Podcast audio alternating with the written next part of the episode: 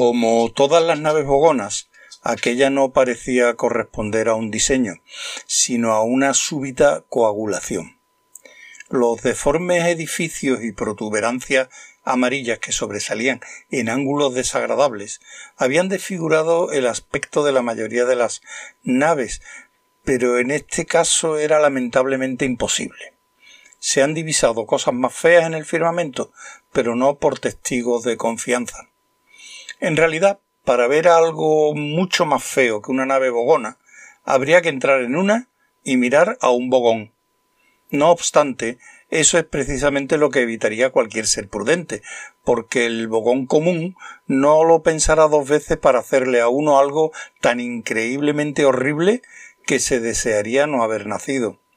O si se es un pensador más clarividente que el bogón no hubiera nacido.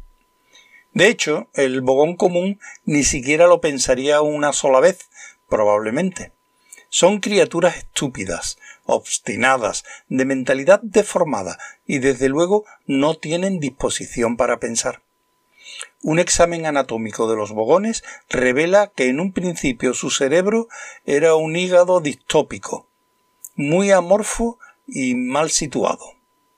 Por tanto, lo mejor que puedo decirse en su beneficio es que saben lo que les gusta, eso generalmente entraña el hacer daño a la gente y, siempre que sea posible, enfadarse mucho. Algo que no les gusta es dejar un trabajo sin acabar, en especial a este bogón, y en particular, por varias razones, este trabajo. Tal bogón era el capitán Prostetnik Vogon Yelts, del Consejo Galáctico de Planificación Hiperespacial y responsable de los trabajos de demolición del supuesto planeta Tierra. Torció el cuerpo, monumental y abominable, en su asiento estrecho e inadecuado, y miró fijamente a la pantalla del monitor, que no dejaba de proyectar la imagen de la astronave Corazón de Oro.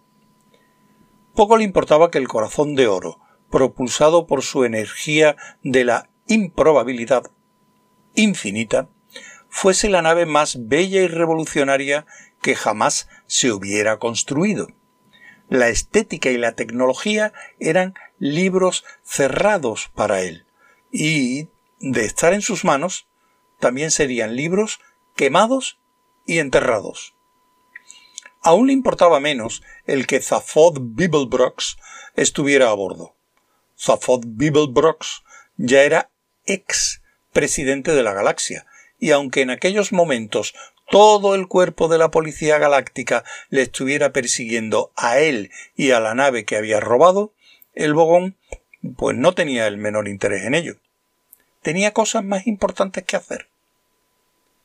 Se ha dicho que los bogones no están por encima de los pequeños sobornos y de la corrupción, de la misma manera en que el mar no está por encima de las nubes, y esto resultaba particularmente cierto en el caso de Prostetnik, que cuando oía las palabras integridad o rectitud moral, cogía el diccionario, y cuando oía el tintineo del dinero en grandes cantidades, cogía el código legal y lo destruía. Al emprender al emprender de manera tan implacable la destrucción de la tierra y de todo lo relacionado con ella, sobrepasó un poco las atribuciones de su deber profesional. Incluso existían ciertas dudas sobre si se construiría realmente la susodicha vía de circunvalación. Pero ese asunto ya ha sido comentado. Prostetnik soltó un repelente gruñido de satisfacción. Ordenador, graznó. Ponme con mi especialista cerebral. Al cabo de unos segundos, el rostro de Gag medio troncho apareció en la pantalla con la sonrisa de aquel que se sabe a diez años luz de la cara del bogón a quien está mirando. En algún punto de la sonrisa había también un destello de ironía. Aunque Prostetnik mm, se refería a él de manera invariable como mi especialista cerebral particular, no había mucho cerebro que tratar, y en realidad era medio troncho quien contrataba al bogón. le pagaba una enorme cantidad de dinero por realizar un trabajo verdaderamente sucio. Al ser uno de los psiquiatras más destacados y famosos de la galaxia, Medio Troncho y un grupo de colegas se encontraban bien dispuestos a gastar muchísimo dinero en un momento en que todo el futuro de la psiquiatría podía verse amenazado. Bien, dijo. Hola, Prostetnik, mi capitán de los bogones. ¿Qué tal nos encontramos hoy? El capitán Bogón le dijo que durante las últimas horas había flagelado a casi la mitad de su tripulación en un ejercicio disciplinario.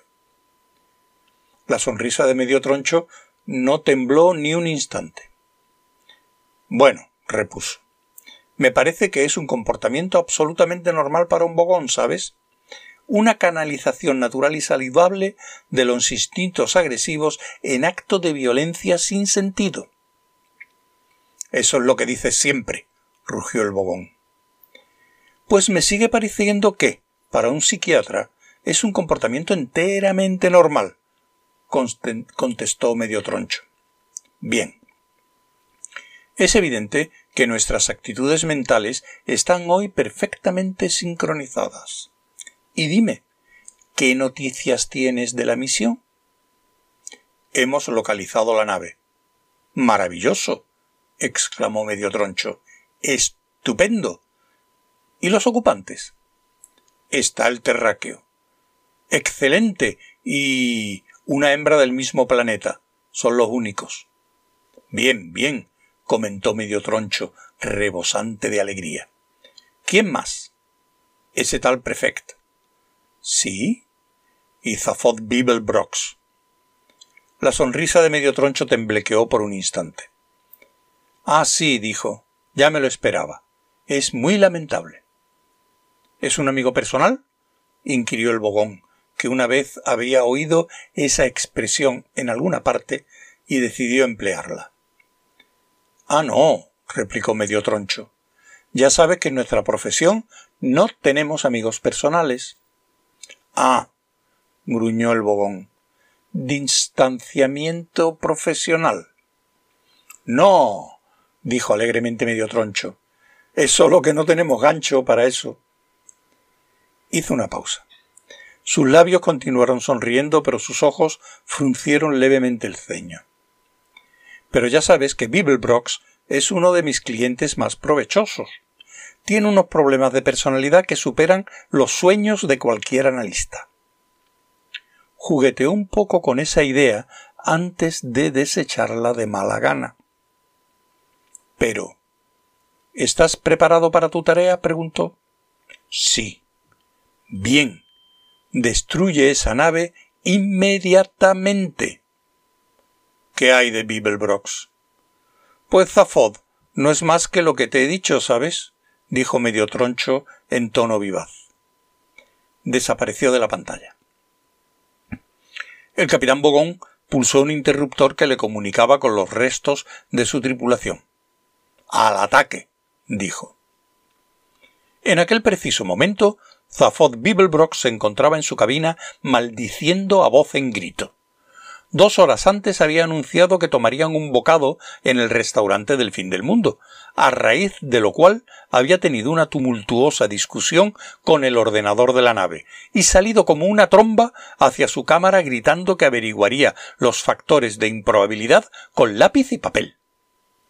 La energía de la improbabilidad convertía al corazón de oro en la nave más potente e imprevisible de todas las existentes. Nada había que no pudiese hacer.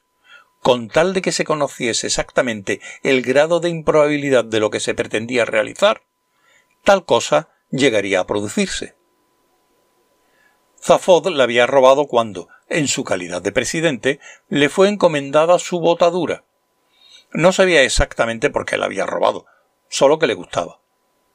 Ignoraba por qué se había convertido en presidente de la galaxia, solo que le parecía el divertido. Era consciente de que existían razones de más peso, pero se hallaban ocultas en una sección oscura y cerrada de sus dos cerebros. Bibelbrox deseaba que la sección oscura y cerrada de sus dos cerebros desapareciera, porque a veces emergía de manera momentánea y sacaba a la luz ideas extrañas, curiosos segmentos de su inteligencia que trataban de desviarle de lo que él entendía como la ocupación fundamental de su vida, que consistía en pasárselo maravillosamente bien. En aquel momento no se lo pasaba maravillosamente bien. Se le habían acabado los lápices y la paciencia, y tenía mucha hambre. ¡Malditas estrellas! gritó. En aquel preciso momento Ford Prefect se encontraba en el aire. No se trataba de alguna irregularidad en el campo gravitatorio artificial de la nave, sino que bajó de un salto la escalera que conducía a las cabinas particulares de la nave.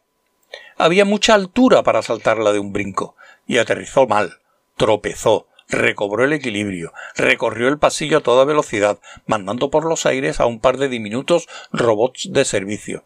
Patinó al doblar la esquina, irrumpió en la cabina de Zafod y le explicó lo que pensaba. Bogones, dijo.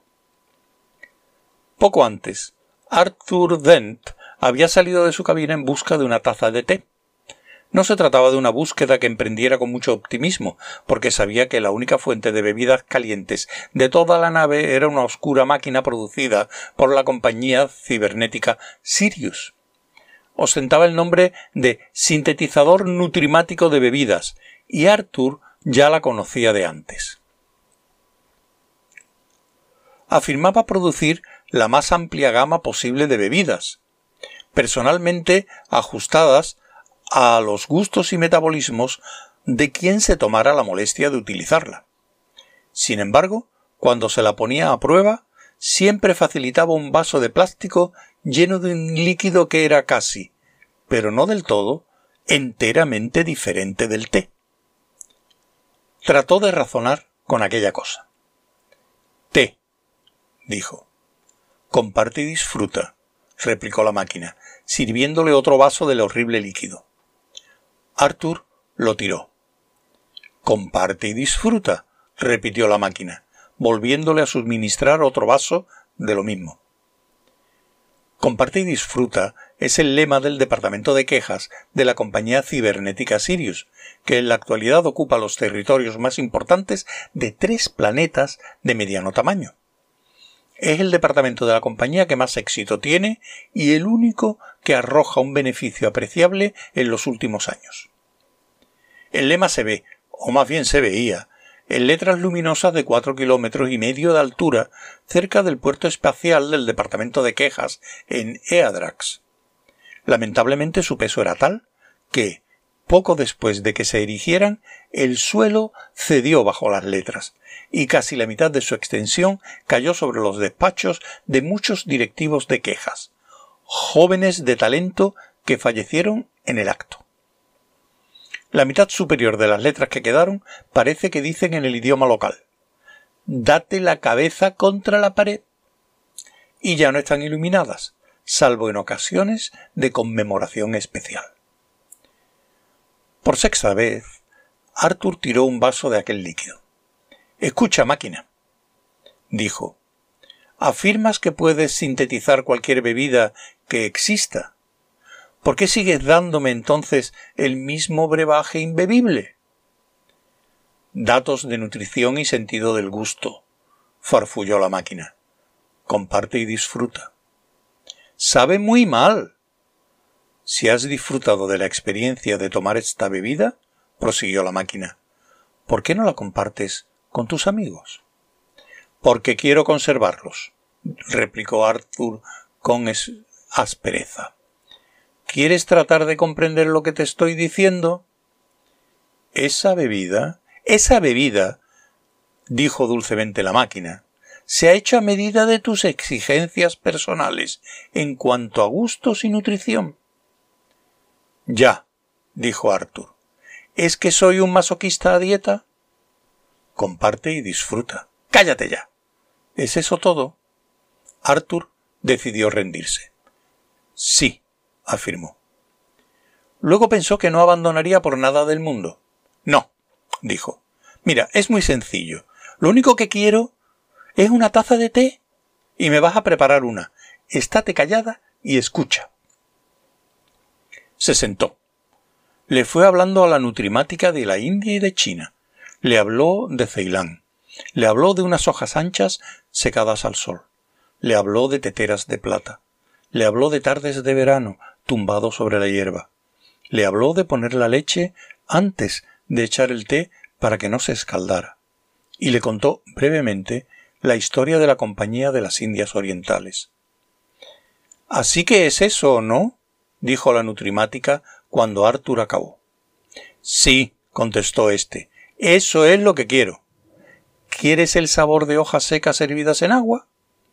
Mm, sí, con leche. ¿Sacada a chorros de una vaca? Bueno, supongo que puede decirse así. Voy a necesitar que me ayuden un poco, dijo sucintamente la máquina. El alegre parloteo había desaparecido de su voz, que ahora adoptaba un tono profesional. Pues si yo puedo servirte en algo, se ofreció Arthur. Tú ya has hecho más que suficiente, le informó la nutrimática. Llamó al ordenador de la nave. ¿Qué hay? saludó el ordenador de la nave. La nutrimática le explicó lo del té.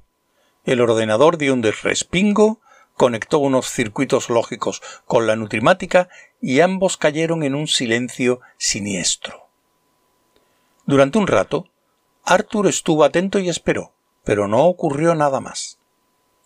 Dio un puñetazo a la máquina, pero siguió sin pasar nada. Por fin abandonó y subió al puente dando un paseo. El corazón de oro pendía inmóvil en la vacía desolación del espacio. La galaxia enviaba el brillo de un billón de alfilerazos en torno a la nave. Hacia ella avanzaba despacio el desagradable bulto amarillo de la nave Bogona.